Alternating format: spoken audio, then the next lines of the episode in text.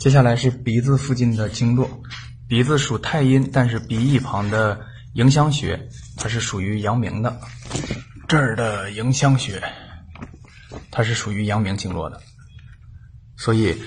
鼻塞也要从阳明入手，比如说针刺阳明的合谷穴。在鼻子上面的问题，我们要考虑阳明经、太阴经，也要考虑任脉、任脉、任脉和督脉。如果是流鼻血、流鼻涕的话，我们就在任脉的列缺、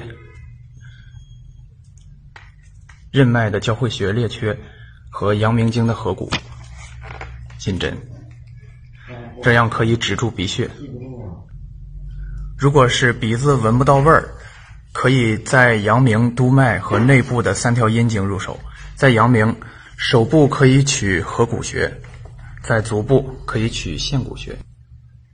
这里是线谷穴，然后在督脉，督脉的交汇穴是后溪，后溪进针，也可以在下面的深脉进针，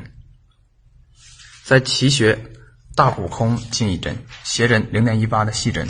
小骨空也可以再进一针。进针之后，让患者闻一下风油精类似的刺激味道，看看有没有通路。